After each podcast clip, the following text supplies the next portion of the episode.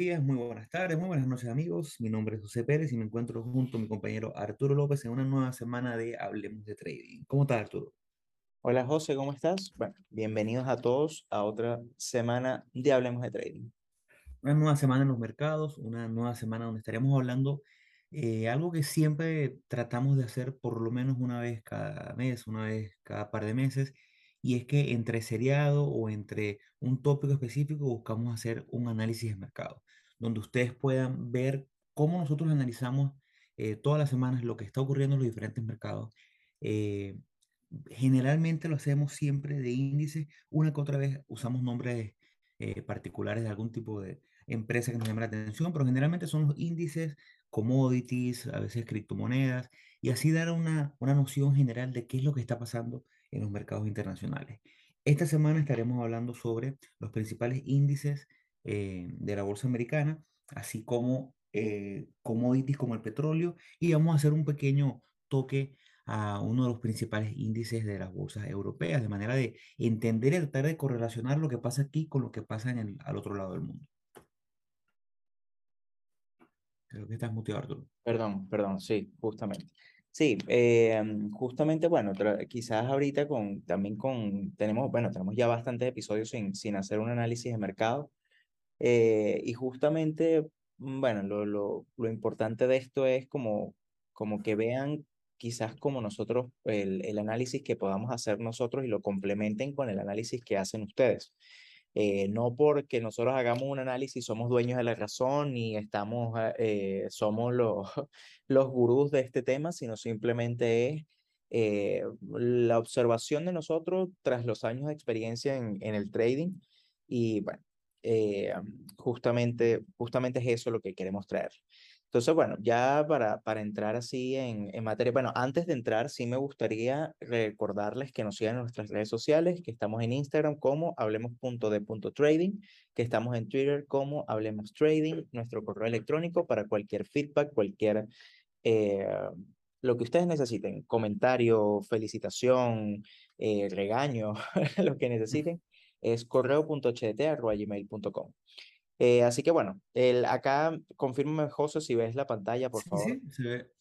Ya bueno, estamos viendo actualmente el, el SPY, el ticket de SPY, que es el, el ETF del Standard Poor's 500. El Standard Poor's 500, lo hemos, com- como lo hemos comentado en otras oportunidades, es, es uno de los índices, o yo creo que creería yo que es el, el índice principal en Estados Unidos, que engloba las 500 empresas de mayor capitalización de mercado, como las empresas más, vamos a decir, las empresas más grandes de Estados Unidos eh, a nivel de, de capital de mercado.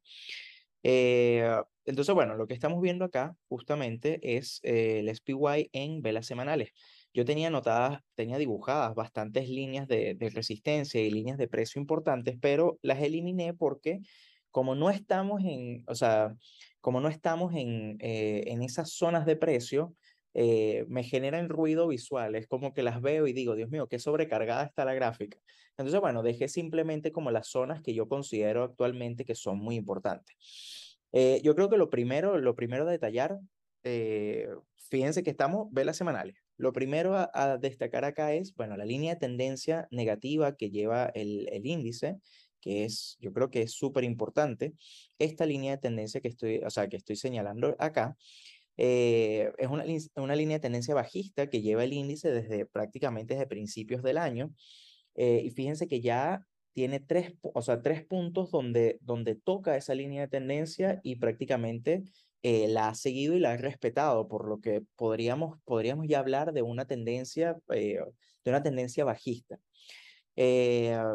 A nivel de, de, precio, bueno, hay mucha debilidad en el precio. Fíjense que yo creo que la zona, sobre todo esta zona que, en la que estamos testeando esta semana y la semana anterior, es muy importante, porque fíjense que a nivel de eh, medias móviles, el precio se encuentra por debajo de las dos medias móviles, tanto de 50 como de 20 periodos, y actualmente está, eh, está testeando a la media móvil de 200 periodos.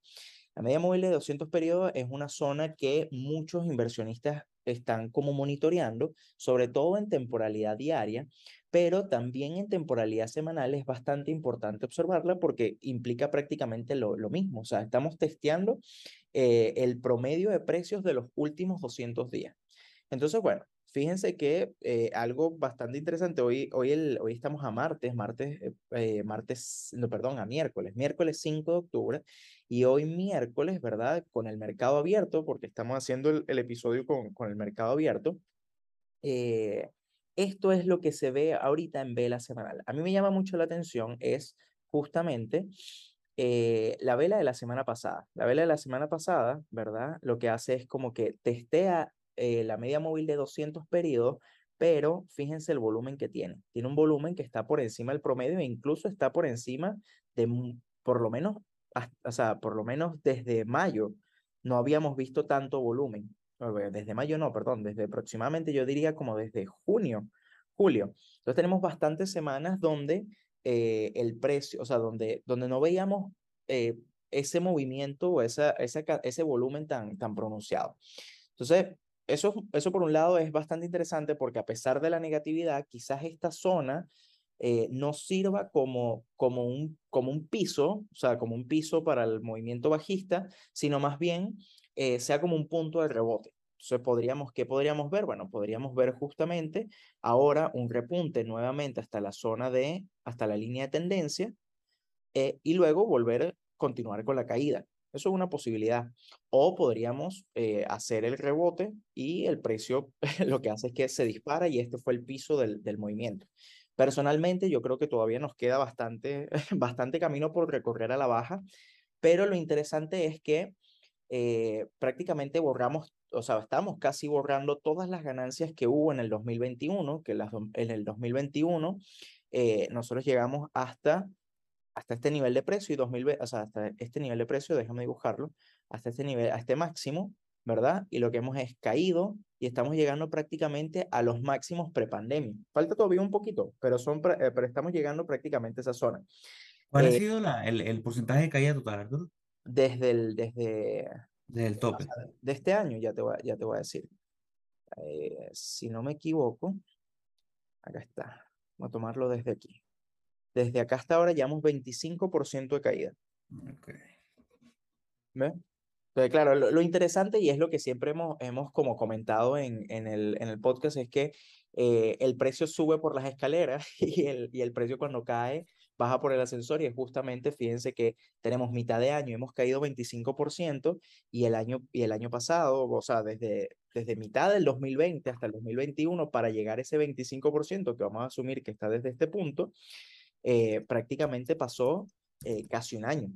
Entonces, eh, eso es como lo, como lo, lo interesante de, del tema. Ahora, como les digo, las zonas acá ahorita de, de la próxima zona de soporte que tenemos está alrededor de los 350 eh, dólares para, el, para el ETF, para el SPY. Eh, y si no, ya tendríamos los máximos prepandemia, eh, que serían aproximadamente en, en, esta zona, esta zona, esta zona que estoy dibujando acá, que sería alrededor de, yo diría, los 340, 330 dólares.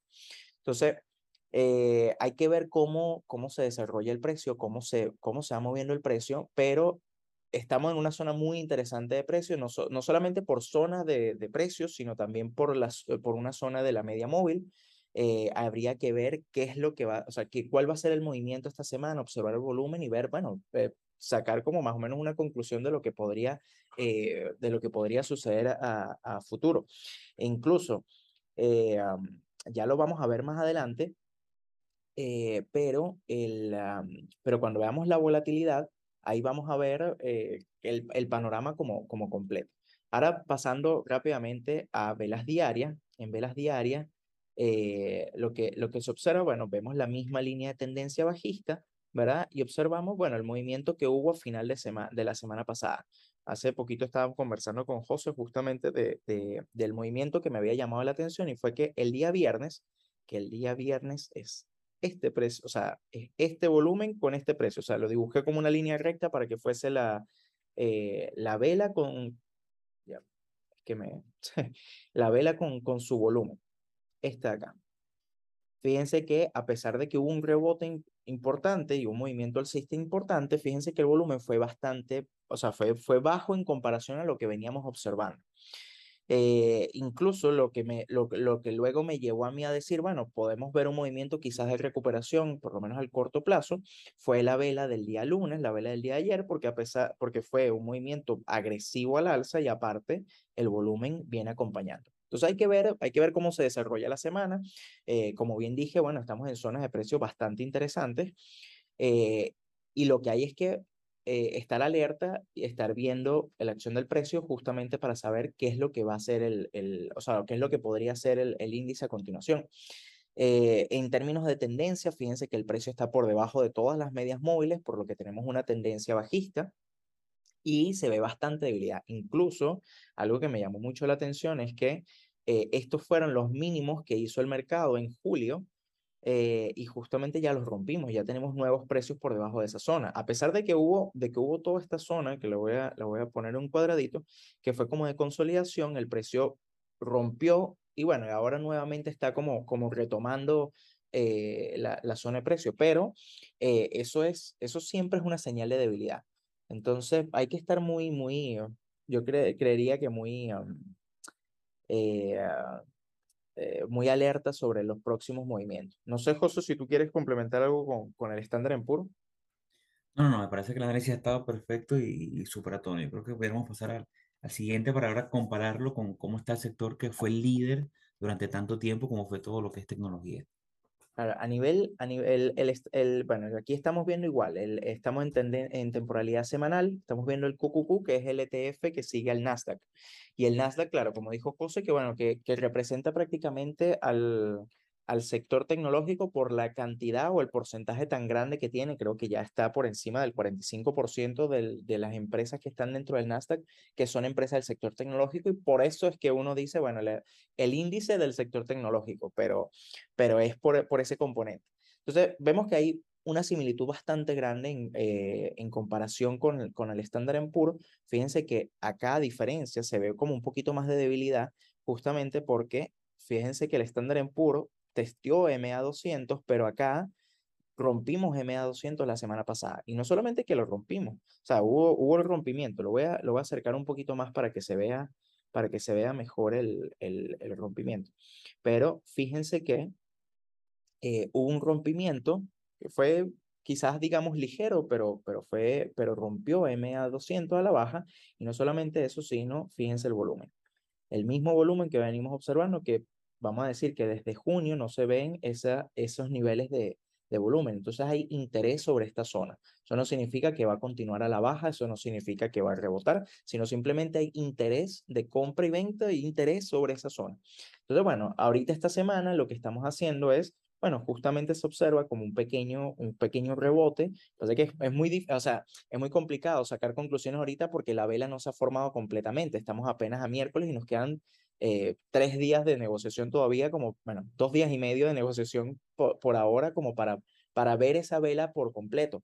Pero lo que podemos observar es justamente como un rebote sobre esa zona eh, o un posible rebote sobre esa zona. La tendencia sigue muy debilitada. Fíjense que estamos en la misma condición por debajo de las dos medias móviles de EMA 20 y EMA 50 y estamos justamente testeando a ver si efectivamente vamos a romper ese el eh, MA 200 a la baja eh, o la va a mantener y va a ser como, como el, el, el, el, piso, por lo menos al corto plazo. Fíjense que se mantiene también la línea de tendencia, aunque en este caso la línea de tendencia no se ve, o sea, hubo un rompimiento, un pequeño rompimiento de, de la línea de tendencia acá. Eh, al, justamente la semana siguiente hizo un envolvente y cayó y volvió a entrar dentro de la, dentro de la línea de tendencia, así que digamos que la respeta. Lo que pasa es que, la, bueno, mi opinión es que el estándar en pur lo está respetando mucho más. A nivel de zonas de precio, bueno, estamos alrededor de esta zona de los 266, 265 dólares, que es una buena, que es una zona donde hubo varios rebotes en el pasado. Eh, los voy a dibujar acá, que por lo menos acá fue zona de resistencia, zona de soporte, zona de soporte, acá también fue zona de soporte. Aquí la testió eh, brevemente, pero, eh, pero no alcanzó la zona de precio. Y aquí estamos nuevamente otra vez testeando y tenemos que ver qué es lo que va a hacer el índice a partir de ahora. Si va a continuar a la baja, si va a rebotar. Y ya después de esta zona, ya lo que nos quedaría otra vez sería, igual que en el estándar en Pures, la, la zona de máximos prepandemia, eh, y ver si en dado caso la va, la va a respetar, qué es lo que va a hacer. Eso, esto en dado caso de que continúe, de que continúe la baja. Eh, ahora, algo que sí me llama la atención es que eh, no lo he medido porcentualmente, pero pareciera que la diferencia que hay entre donde estamos actualmente, ¿verdad? Y el máximo prepandemia es mayor, o sea, es como mayor porcentualmente que en el estándar en puro. Eh, eso no, no, no te da mucha información, pero podrías decir como que hay un poquito más de fuerza en ese sentido, o también que la subida o, la ganancia que hubo en el 2021 fue mucho mayor en el sector tecnológico que en el sector, que en, que en el mercado en general, y por eso no estamos llegando a esos, a esos mismos niveles. Eh, pasando rápidamente, porque no, no, no tengo mucha, mucho más que comentar de la temporalidad semanal. En temporalidad diaria vemos muy, muy similar el movimiento. Fíjense que eh, aquí es donde se ve lo que había comentado de que había brevemente eh, penetrado la zona de, la línea de tendencia bajista, pero nuevamente la volvió a, tomar y la, y la está respetando perfectamente. Entonces, claro, justamente esta zona vemos exactamente, es que vemos algo muy similar al estándar Poor's. Fíjense que eh, se ve el mismo rebote del día viernes con bajo volumen y el día de ayer un movimiento bastante agresivo eh, con, con volumen con, por encima. Ahora, hoy, en, hoy, el día de hoy, estamos viendo un movimiento bajista, una, una pequeña caída, un pullback de, de la, de, um, del día de ayer, que tampoco me es de extrañar porque después del movimiento tan agresivo del día de ayer, quizás lo mejor o lo más sano para continuar al alza sea un descanso. Eh, sería ideal, sería ideal, yo diría, lo voy a acercar para, eh, sería ideal ver algo como que termine de cerrar este gap y luego rebote al alza y continúe el movimiento. Y lo continúe como un poquito, en vez de que sea tan agresivo con movimientos más naturales, porque el estándar en PUR, claro, todo esto se debe a la volatilidad tan grande que hay. Eh, pero quizás esos movimientos, o sea, ver un movimiento, el día de ayer hubo un movimiento de 3% en el índice, estamos hablando de movimiento muy inusual. Entonces, bueno, eso es lo que, lo, que yo creo que consideraría. Se ve la misma zona de los 265 que está respetando, que es la misma zona que hemos visto en, eh, en ocasiones anteriores, que es justamente esta, esta zona de eh, esta zona acá todo esto que, que en su momento hizo el, hizo el rebote. Eh, no sé, José, si, si, mm, si quieres igual complementar algo. No, no, yo, yo confío ciegamente en tus análisis y los comparto a plenitud. Realmente creo que son muy acertados. Bueno, aquí hay algo bastante que me llama mucho la atención y es justamente el, el VIX. El VIX es la volatilidad del de, Standard Poor's eh, yo vigilo mucho el VIX porque me da como una idea de qué tan agresivos van a ser los movimientos en el, en el, en el índice o eh, realmente de, en general en el mercado, en las acciones también vamos a ver movimientos muy agresivos si el VIX está muy alto. Eh, ahorita actualmente estamos en un VIX de casi 30 puntos. ya estamos en niveles de extrema volatilidad, estamos en niveles de muy, muy alta volatilidad donde vamos a poder ver movimientos muy agresivos. Este es un ambiente perfecto para un day trader porque los movimientos son tan grandes que puedes tomar grandes ganancias, así como puedes perder bastante, puedes tomar grandes ganancias si agarras una tendencia bien marcada eh, en un día. El, fíjense que igual tenemos como un máximo aquí en el, en el VIX. El VIX, es, las zonas de soporte y resistencia en el VIX es, no, no tienen mucho sentido, pero eh, está bastante interesante ver que justamente, digamos que esta zona, alrededor entre los 30 y 34, 35 puntos, eh, hay como una zona de, de rebote. Cada vez que el, el, el VIX llega a ese punto, hay una zona de rebote. Eh, eso es bastante, o sea, es bastante interesante, no es que tenga una relación, pero es bastante interesante porque estamos viendo como picos máximos en, en, en la volatilidad. Entonces, de, de superar esos puntos, podríamos estar viendo eh, movimientos muy caóticos, muy, muy fuertes, eh, e incluso es cuando se vendría como una caída muy fuerte en el mercado. Entonces, bueno, hay que estarlo siempre monitoreando. Yo creo que este, este o sea, con este VIX hacer swing trading es una locura, eh, porque los movimientos son tan fuertes al tanto al alza como a la baja que lo que haces es que terminas eh, um, o sea, te, te, puede tomar el stop loss muy, muy rápido porque el movimiento está tan errático que, que, que es complicado. Entonces, incluso eh, si, si tomas la tendencia de forma correcta o se te da la operación, eh, haces una operación de swing trading que en dos, tres días te puede llegar a tu target. Entonces, eso es eh, eso es inusual realmente para hacer swing trading. Entonces, mi recomendación es que no hagan swing trading ahorita eh, si no son, o sea, si no están acostumbrados a hacer day trading. Eh, manténgase a la espera a que los valores vuelvan a estar normales, que vuelvan a estar por debajo, porque ahora la nueva normalidad es entre 20 y 24 puntos. Entonces, cuando esté dentro de esos, dentro de esos puntos, ya vamos a ver movimientos mucho más como controlados.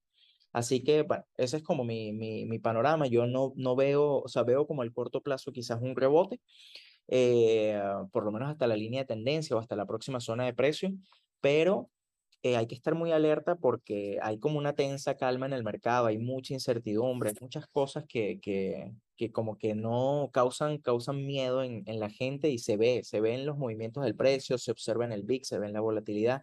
Así que, bueno, ese es como mi, mi análisis. Ahora, yo para, antes de pasar a la siguiente fase, eh, y sé que no es nuestro trabajo predecir, pero ¿cómo ves el panorama ya a, a tres meses a cerrar el año? ¿Crees que, a lo mejor vía una recuperación, vía a, a lo mejor una estabilización para después seguir cayendo?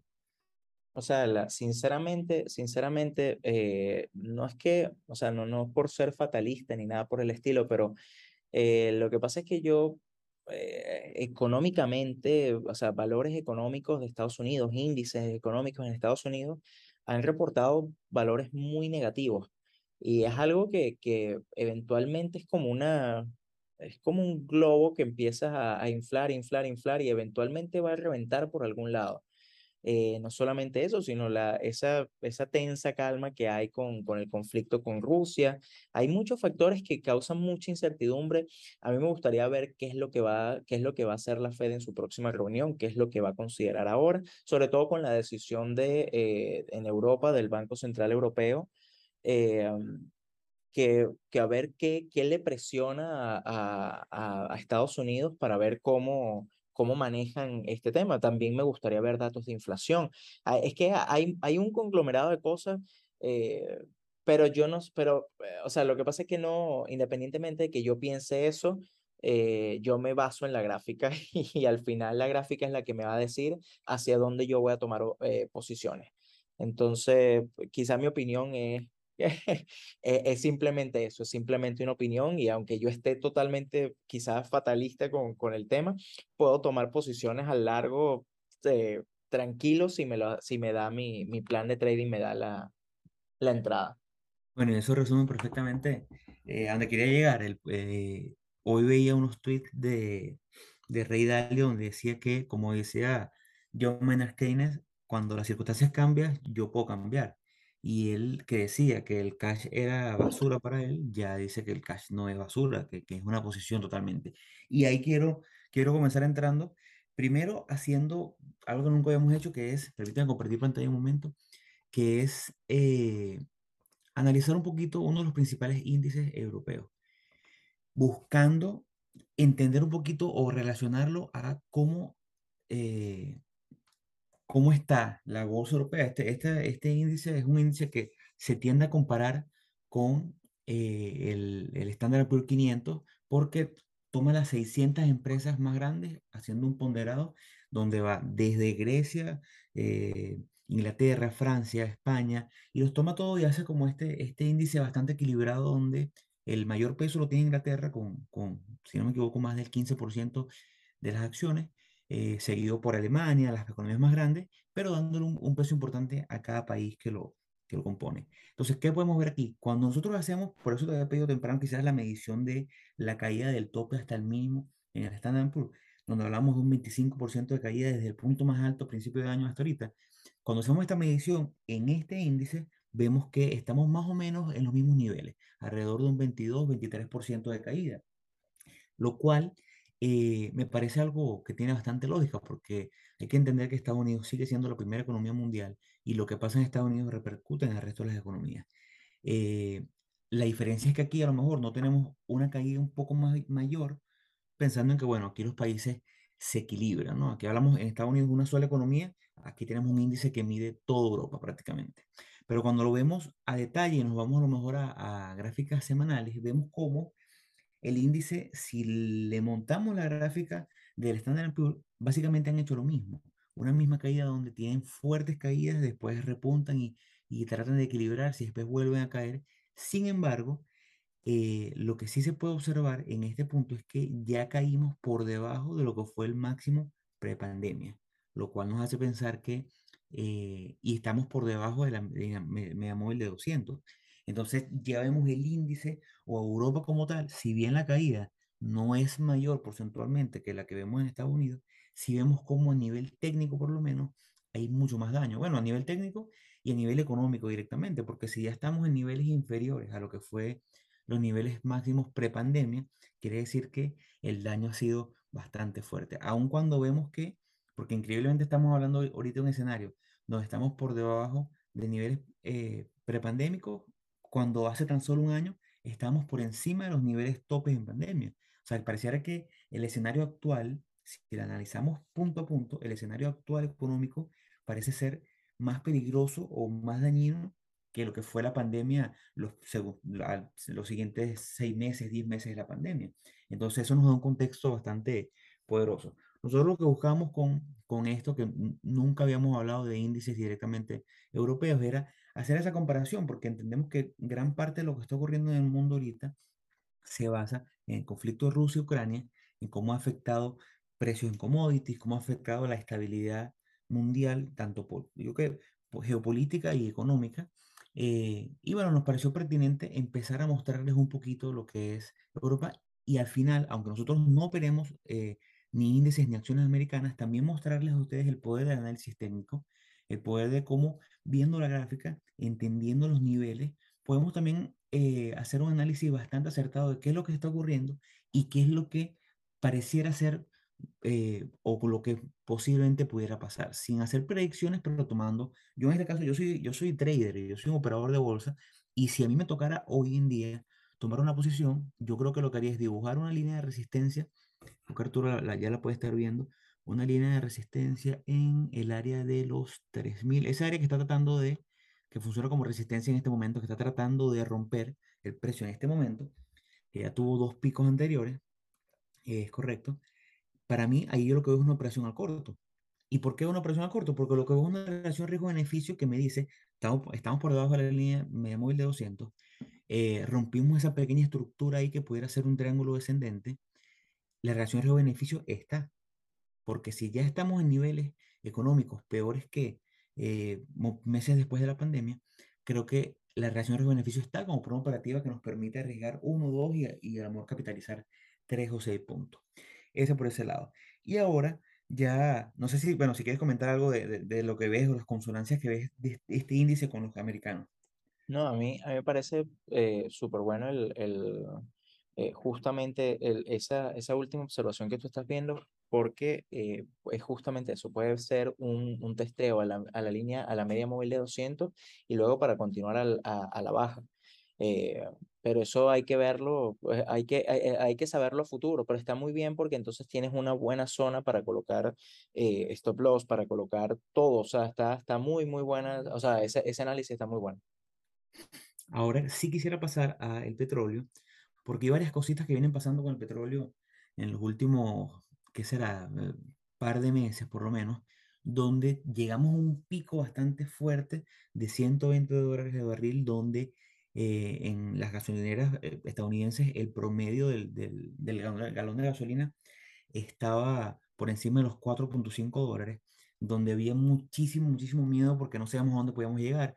Veníamos del escenario de gran conflicto entre Rusia y Ucrania que se pensó a principio de año que se iba a resolver mucho más rápido porque se pensó que, Ucrania, eh, que Rusia tenía mucho más poder a nivel militar como para llegar y a lo mejor en, en ocho semanas apoderarse de toda Ucrania, les ha costado mucho más, lo cual ha alargado el proceso, eh, ha hecho que en el camino se tengan que tomar decisiones como la que ha tomado eh, Alemania con respecto al gasoducto y al, y al suministro eh, que usan de gas ruso, y eso ha modificado bastante el escenario eh, energético mundial. ¿Por qué? Porque nosotros cuando vemos, hoy lo, hoy lo digo y lo traigo a colación porque vemos cómo el petróleo se ha retraído, está en torno al 87, 88 dólares por barril, estuvo un poco más bajo, llegó a tocar los 78 eh, hace par de semanas, pero vemos cómo en las últimas tres semanas, si bien estamos tocando mínimos del último, de los últimos seis meses, en 78 dólares, el precio de la gasolina por litro ha subido tanto en España como en el resto de Europa,